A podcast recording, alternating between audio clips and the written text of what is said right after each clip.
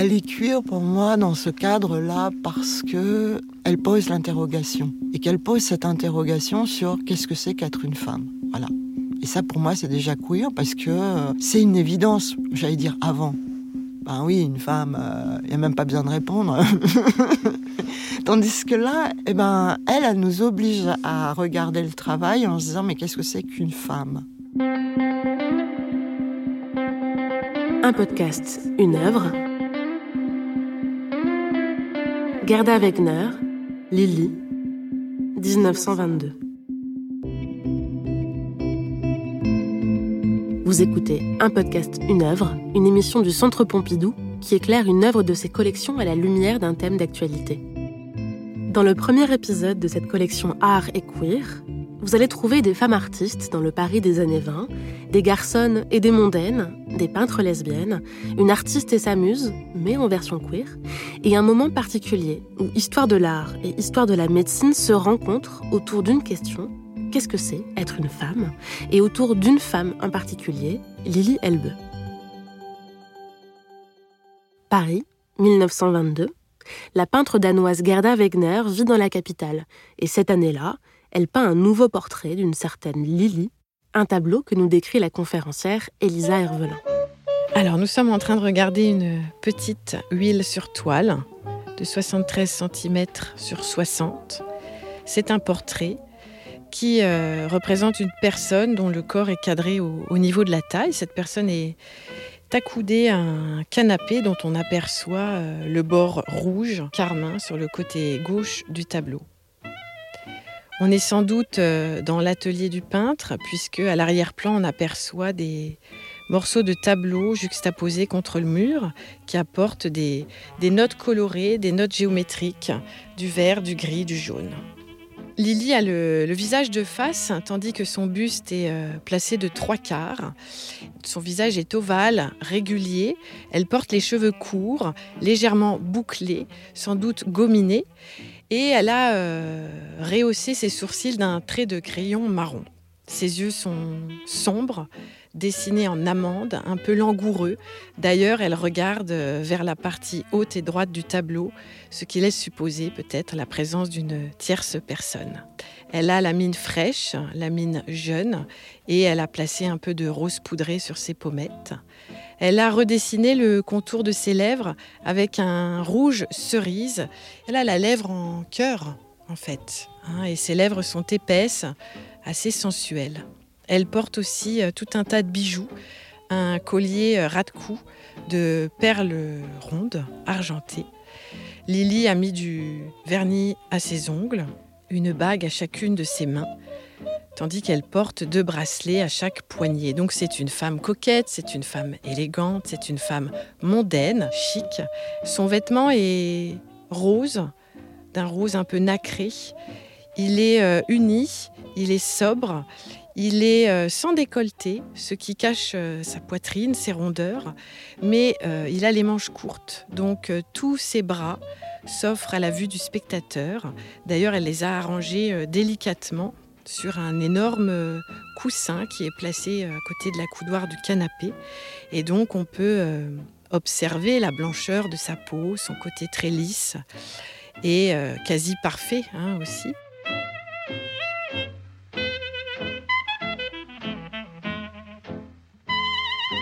Lily, elle a, tout, on pourrait dire, de cette espèce de fantasme de la femme des années 20 qui euh, commence à se couper les cheveux à la garçonne, qui porte des vêtements sans corset euh, et qui revendique une forme d'émancipation euh, physique, mais aussi une liberté de mœurs, une femme qui sort, une femme qui s'amuse, qui peut être galante, qui peut être frivole et qui est aussi assez sûre hein, de son pouvoir de séduction sur les autres.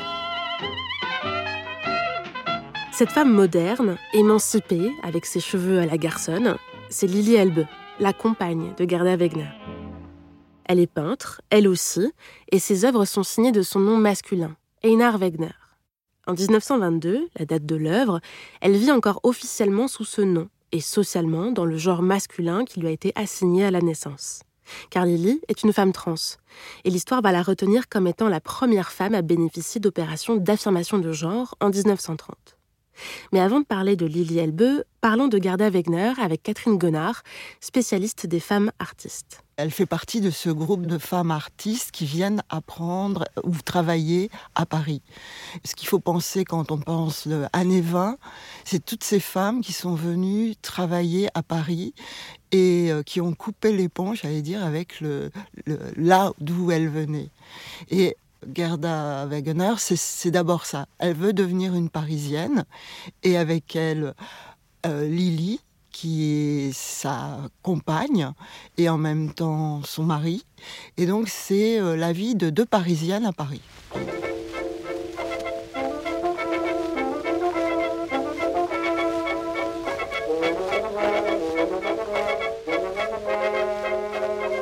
Avant de devenir plus parisienne que les parisiennes, Gerda Wegner commence sa carrière au Danemark. Au départ, je pense qu'elle est d'abord dans l'apprentissage quand elle est au Danemark. Elle est dans cette rencontre avec euh, Lily.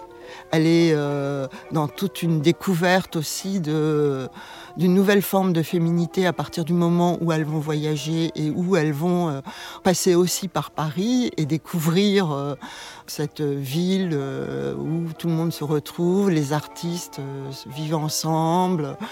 Et c'est un vrai mélange à ce moment-là quand elles vont s'installer à Paris, 1919, là, elles vont euh, vraiment être euh, dans le Paris qui est en train de changer, de s'ouvrir au monde. Et avec cette joie de la fin de la guerre, etc., pour tout le monde, des artistes se rencontrent, inventent. On est en plein changement. Il y a le cubisme, il, y a le, il va y avoir le futurisme, il va y avoir plus tard le, surréalisme. Et en fait, elles elles vont croiser tout ça. Et ça, c'est important de comprendre qu'elles sont dans tous ces, moments de, brassage, d'idées, de, nouvelles créations. Gerda, elle va innover aussi en essayant des choses comme la verrerie. Elle va travailler sur euh, des formes de vitraux, d'une grande modernité aussi. Pour, euh, pour des magasins, etc. Donc, euh, elle, elle essaye, elle, elle, plein de choses. Et pour moi, Gerda, c'est quelqu'un qui, qui essaye qui essaye et qui réussit à vivre de son travail artistique. Elle publie des dessins satiriques dans des magazines politiques, elle crée des publicités pour des produits de beauté féminins, des bas, des poudres, des crèmes de jour, elle illustre des livres de mode et pas que. Le rôle aussi des livres de bibliophiles qui sont avec des illustrations souvent un peu beaucoup, euh, j'allais dire passionnément érotiques. Il y a une vente aussi qui se fait par ce biais et notamment avec les sujets saphiques qui sont euh, très euh, demandés dans une certaine bibliophilie, par exemple. Je traduis. Saphique, cela vient de Sappho, la poétesse grecque, et c'est un adjectif synonyme de lesbienne. Gerda Wegner gagne donc sa vie avec des illustrations lesbiennes de littérature érotique. Je me fais sucer la friandise, je me fais caresser le gardon, je me fais empeser la chemise je me fais picorer le bonbon, je me fais frotter la péninsule, je me fais béliner le joyau, je me fais remplir le vestibule, je me fais ramener l'abricot. Et c'est cette indépendance financière qui lui permet de se lancer dans le portrait quand elle commence vraiment à avoir euh, du succès aussi par ses euh, illustrations et qu'elle devient célèbre au Danemark, elle va commencer à faire des portraits. En fait, c'est vraiment le passage euh, dans le Paris mondain où elle s'installe que là, elle va vraiment pouvoir commencer à, portraiturer vraiment des femmes qui vont la payer. Le travail du portrait, c'est aussi quelque chose qui, où on voit beaucoup de femmes artistes aussi, si on pense à Marie Laurencin, si on pense à Hélène Perdria. Enfin, il y a des femmes comme ça qui ont vraiment été connues pour les portraits qu'elles ont faits de femmes. Et Gerda Wegner sera connue aussi, très connue, pour ses portraits, et ceux de Lily tout particulièrement. On ne sait pas combien de portraits de Lily Elbeux existent aujourd'hui, mais ce qui est certain, c'est qu'elle occupe une place centrale dans le travail de Gerda Wegner en tant que modèle et en tant que compagne. Ce qui est tout à fait étonnant, c'est que Lily, qui d'abord est un peintre, va abandonner peu à peu la peinture et euh, va s'occuper de toute la partie administrative, j'allais dire, des, ventes, etc. Ça, c'est pas très courant, mais en même temps, euh, j'allais dire, dans les couples euh, hétérosexuels de l'époque, euh, d'artistes, ça se passe pas tout à fait comme ça. Tandis que là, on est complètement dans un changement de, de façon de, répartir les, les, rôles. Mais en même temps, on peut comprendre que ce soit Lily homme qui euh, ait toute cette partie à gérer, parce qu'à l'époque, c'est extrêmement difficile pour les femmes, vu les statuts qu'elles ont euh, en France d'un point de vue administratif, etc., et surtout si elles sont mariées, d'avoir euh, tous ces problèmes de, de, papier, etc. Alors que pour Lily, qui est encore considéré comme un homme, c'est beaucoup plus possible euh, de, faire toutes ces rencontres quand, il est habillé en homme. C'est-à-dire que c'est pas un couple de femmes pour l'extérieur, c'est un couple homme-femme et donc avec les mêmes, euh, j'allais dire, avantages, qui seraient beaucoup plus compliqués pour un couple lesbien. Lily Elbeu et Gerda Wegner ont une relation amoureuse, conjugale, professionnelle, et on sait que Gerda Wegner a accompagné sa partenaire dans sa transition de genre pendant toutes ces années d'alternance entre Lily et Einar selon les situations. Ce qu'on sait aussi, c'est qu'elles étaient très libres dans leurs désirs, que Gerda Wegner a eu des aventures avec des femmes et des hommes, et on n'en sait pas beaucoup plus sur leur intimité, à vrai dire. Les seuls éléments qu'on a, c'est le journal qui est paru après la mort de, Lily en, en 31 il se trouve que euh, on, ne sait pas parce qu'il y a des lettres, il y a un ensemble de, textes, mais en fait, ça a été réécrit par quelqu'un d'autre. Donc, euh, comment elles ont vécu tous ces moments, comment c'était aussi euh, dans le regard des autres. C'est beaucoup plus compliqué de le savoir. il y a très peu en fait d'éléments qui nous permettent, à part le travail de, Garda, qui en fait est, le, seul reportage sur qu'est-ce que c'est, comment on est femme. Il n'y a pas tellement d'autres éléments. Et puis à l'époque, euh, je pense que pour beaucoup de personnes, c'est impensable. Donc ça ne peut pas être vu puisque ce n'est pas pensable. Alors que le couple de lesbiennes commence à être pensé.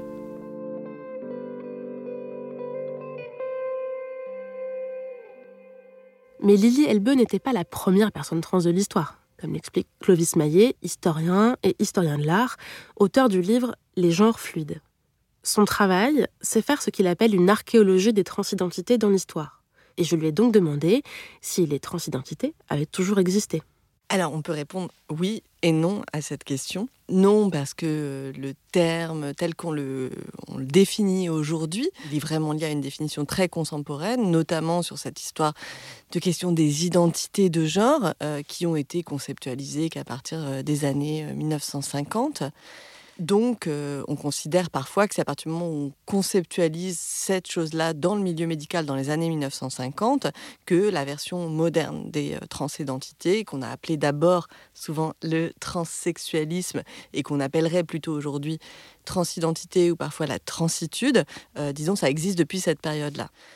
Mais si on ouvre un petit peu la perspective et si on se demande qu'est-ce que c'est que des gens qui euh, sont passés d'un genre à l'autre ou qui ne se définissaient pas forcément par le genre qui leur avait été assigné à la naissance, et eh bien là on se rend compte que euh, on a des exemples depuis l'Antiquité euh, de différents personnages et que quelque part dans toutes les sociétés et dans toutes les périodes, et eh ben on trouve des exemples de, de mondes dans lesquels la binarité de genre, la détermination entre des hommes et des femmes strictement déterminés pour toute leur vie ne suffisait pas du tout à décrire la population. Et euh, donc, moi, j'ai envie de dire que d'une certaine façon, oui, les transidentités ont toujours existé si euh, on accepte que euh, les choses euh, évoluent. Mais j'ai envie de dire que si on se demande qu'est-ce que c'est qu'une femme aujourd'hui et qu'on regarde qu'est-ce que c'était que d'être une femme au Moyen Âge, par exemple, bah, c'était pas du tout la même chose. On accepte de dire que derrière cette catégorie femme, on va mettre tout un tas de parcours différents et qui dépendent de hum, la manière dont on définit cette chose dans telle ou telle société. Partant de là, comment est-ce qu'on cherche les personnes trans dans l'histoire? Est-ce que c'est une question de vocabulaire, par exemple? Moi, j'ai travaillé sur sur l'histoire médiévale, ce qui m'a amené à euh, me dire que c'est pas seulement le vocabulaire, parce qu'en fait, le vocabulaire, on le trouve presque. J'ai trouvé une une, une hagiographie euh, du XIIe siècle dans laquelle euh, on trouve cette formule genus transire, donc faire une transition de genre. Donc le vocabulaire y est presque des fois. Euh, mais c'est pas seulement les mots en fait qu'on est en train de chercher, c'est de savoir qu'est-ce que ça veut dire dans telle ou telle société que d'être défini à un moment comme un homme, d'être défini comme une femme, d'être défini comme autre chose, parce que ça existe d'avoir d'autres formes de définition. Et donc je pense que c'est un petit peu au-delà de ça. Ma perspective, c'est plutôt de se dire que la manière dont chaque société pense le genre, eh bien ça nous informe plus généralement sur euh, la manière, euh, les capacités d'agir des personnes dans telle société. Donc, en France, à l'époque de Gerda Wegner et Lily Elbeux, on part du principe qu'il existe uniquement deux genres, qu'ils sont assignés à la naissance, et c'est tout. Un siècle plus tard, nous vivons encore dans une société basée sur la binarité du genre. La différence, c'est que les personnes trans sont reconnues juridiquement et ont le droit de changer de genre à l'état civil. Mais lorsqu'il s'agit de retrouver où étaient les personnes trans dans le passé, alors, ce qui est, compliqué, effectivement, c'est que euh, dans les périodes dans lesquelles il n'était pas accepté juridiquement de, euh, changer de genre, euh, eh bien souvent, ben, les personnes qui le font quand même, parce qu'il y avait des personnes qui le faisaient quand même, passent inaperçues. Euh, donc souvent, on ne le sait pas. À mon avis, dans la plupart des cas, on ne le sait pas, et tous les cas historiques sont des gens juste bah, qui disparaissent des archives euh, parce que euh, parce qu'effectivement, un changement d'identité de genre réussi, c'est à l'époque où c'est interdit, c'est celui qu'on ne sait pas.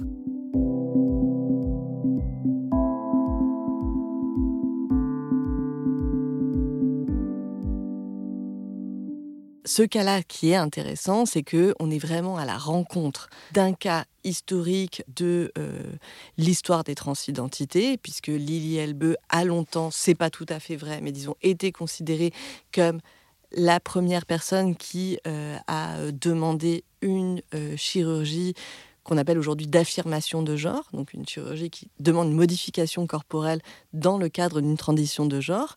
Donc ce serait le premier cas moderne. En fait, il y a eu des cas d'opération génitale euh, antérieures, en fait, et justement, les techniques étaient relativement bien connues pour qu'on ait pu les expérimenter euh, justement sur, euh, sur Lily Elbeux. Mais en tout cas, donc, Lily Elbeux, je pense, a été connue dans une histoire qui était plutôt une histoire médicale au départ, et je pense qu'on avait oublié que c'était une artiste on avait oublié que c'était une artiste, on avait oublié que c'était quelqu'un qui était dans l'histoire de l'art. Et donc, ce qui est en train de se passer actuellement, c'est que cette espèce de marche de l'histoire de l'art, qui était donc plutôt l'œuvre de Gerda Wegener, illustratrice de l'époque un peu art déco, qui faisait des portraits de femmes, donc des arts qu'on pourrait considérer mineurs, qu'on a souvent considérés comme mineurs, et ont rencontré en fait cette histoire euh, médicale. Et il y a un moment où on s'est dit, euh, où on commence à se dire que bah, c'est pas que la petite histoire derrière cette histoire médicale, mais qui a un sens à cette intersection-là. C'est-à-dire que cette question du genre telle qu'on est en train de l'écrire d'un point de vue médical, et puis l'histoire de l'art, l'histoire aussi d'un brouillage des normes de genre dans ces communautés artistiques à cette époque-là, c'est vraiment l'époque des années folles, des garçons, du mythe de la garçonne, et eh bien en fait ces deux histoires-là, elles sont connectées, elles sont même entrelacées, et c'est ça qui en fait, à mon avis, un cas absolument euh, fascinant.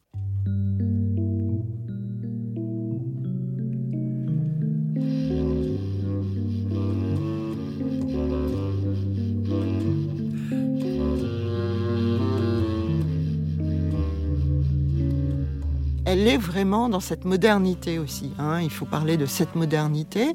Et si on parle de la modernité, ben oui, c'est aussi toutes ces nouvelles questions sur le genre, parce qu'on a changé de société. Euh, elles, elles doivent être totalement dans l'interrogation toutes les deux. Parce qu'il n'y a pas vraiment de repères sur ce qu'elles sont. Et donc on est là dans un, dans un questionnement où en peintre, et j'allais dire toutes les deux, vont répondre par l'image, en fait.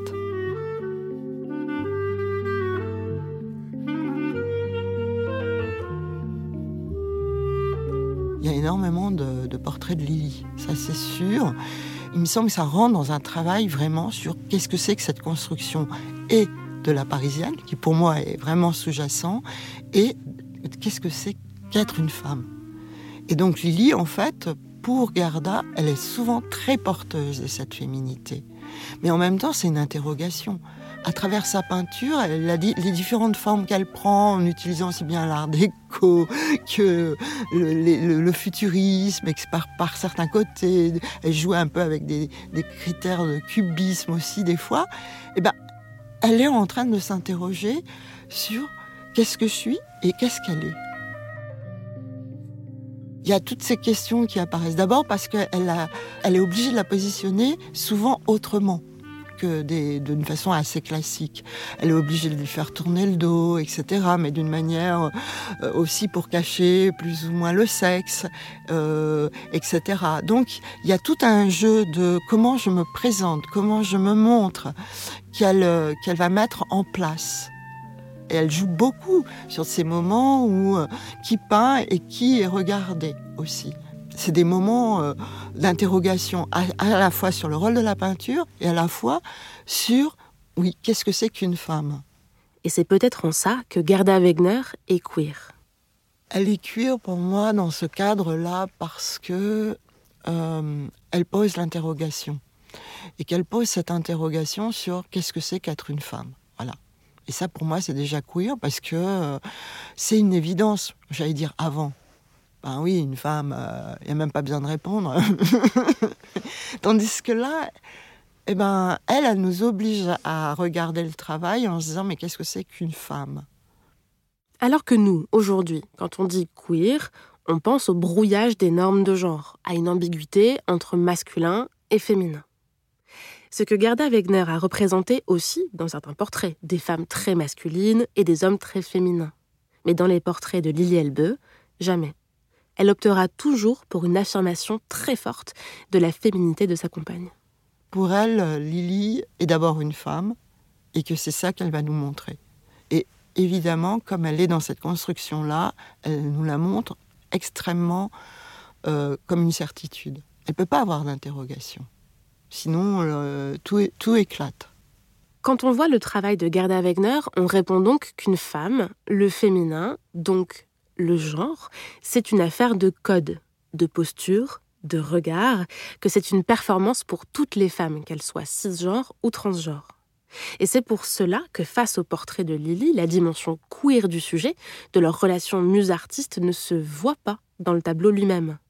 Alors, on pourrait se dire que ça contribue à l'invisibilisation des personnes trans. Mais Clovis Maillet a un autre regard sur la question.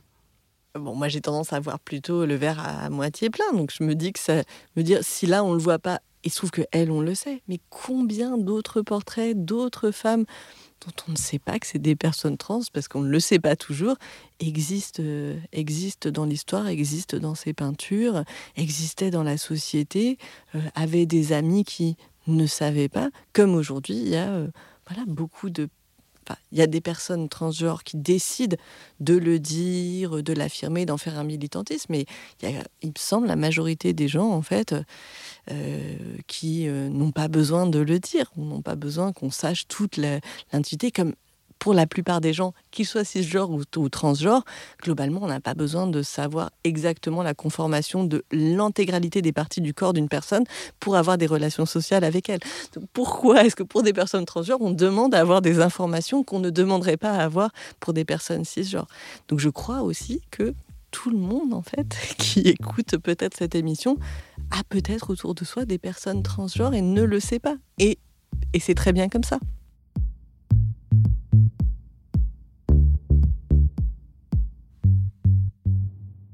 Reste une question. Lily Elbe va rentrer dans l'histoire médicale, mais pourquoi Gerda Wegner et elle vont-elles disparaître de l'histoire de l'art? Eh ben, il y a un petit problème dans l'histoire de l'art, je pense, c'est que on a besoin de redécouvrir la poudre tous les 10 ou 20 ans. Et notamment, tous les 10 ou 20 ans, on nous raconte, mais ça fait assez longtemps, que Ah, mais en fait, il y avait des femmes et c'est juste qu'on avait oublié. Et donc, on, a besoin de réoublier périodiquement euh, cette histoire-là pour avoir l'air de redécouvrir un petit peu euh, l'eau tiède euh, assez régulièrement. Et donc, bon, bah, cette histoire de la présence des femmes dans l'art à cette époque-là, ça fait bien longtemps, en fait, qu'on le redécouvre, on le réoublie, on le redécouvre et on le réoublie. Et donc pour ça, il faut pouvoir euh, dire que ces femmes n'ont pas eu de succès, n'ont pas, euh, pas exposé, euh, n'ont pas été présentes et qu'on les retrouve au fond des archives. Et donc je ne sais pas pourquoi on a besoin de faire ça, à part peut-être pour les garder finalement dans une place marginale dans l'histoire de l'art, qu'elles n'ont à mon avis jamais tant que ça eu, mais qu'on a besoin de de, on a besoin de les remettre.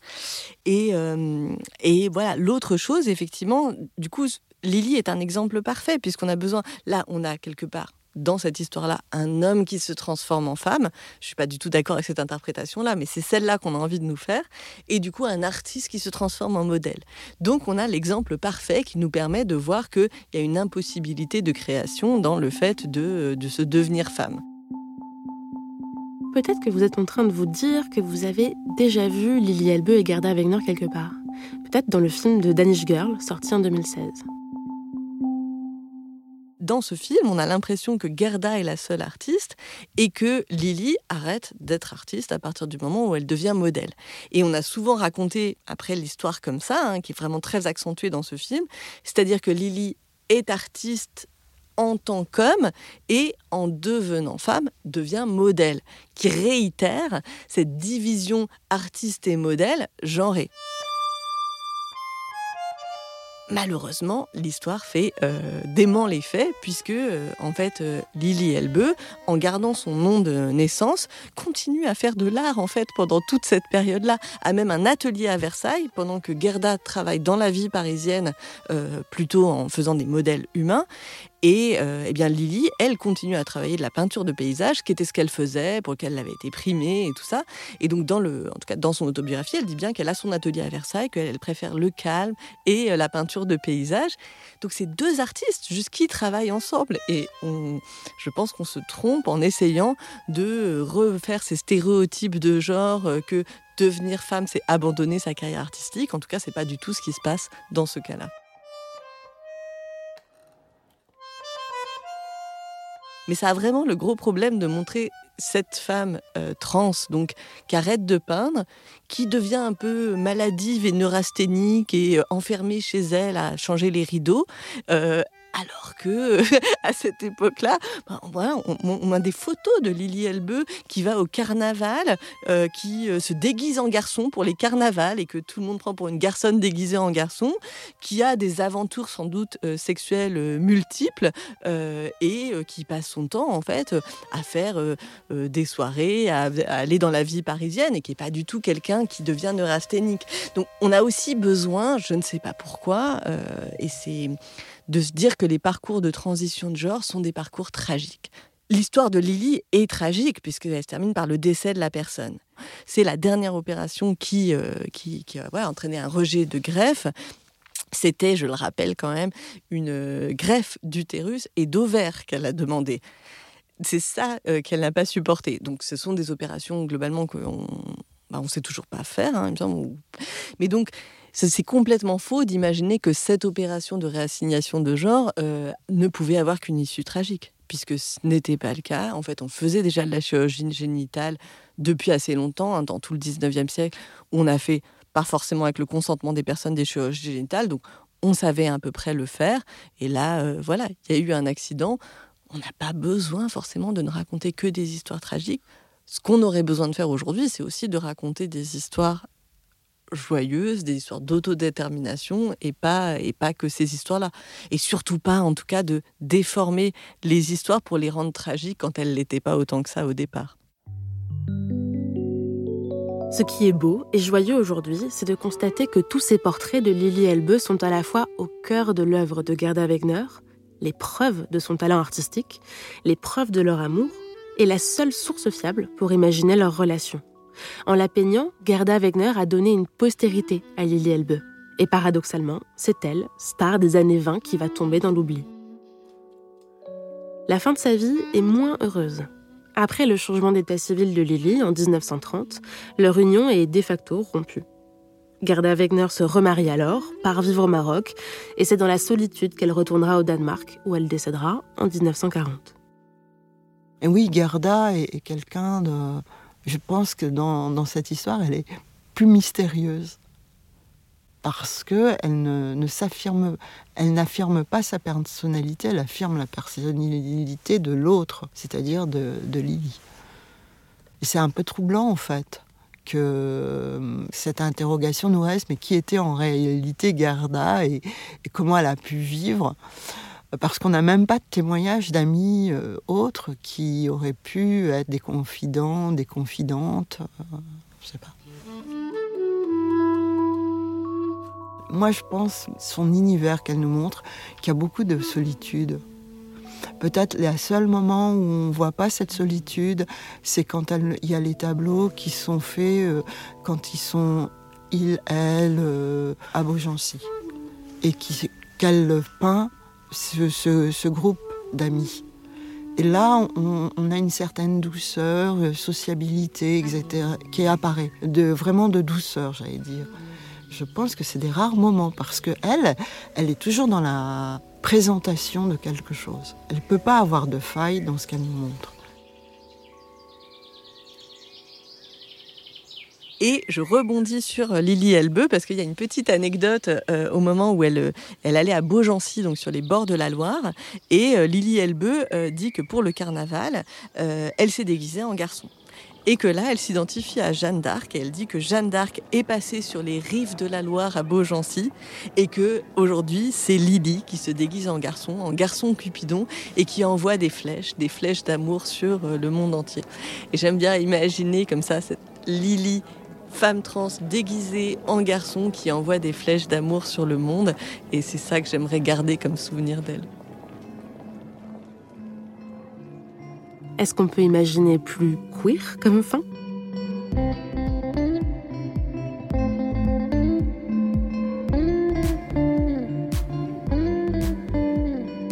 Merci à Catherine Gonard et Clovis Maillet pour leur participation à cet épisode. Un podcast Une œuvre est une émission du Centre Pompidou, écrite et réalisée par Camille Regache, produit par Clara Gouraud, mixé par Yvan Gariel et habillé par la musique de Nawel Ben Krayem et Nassim Kouti.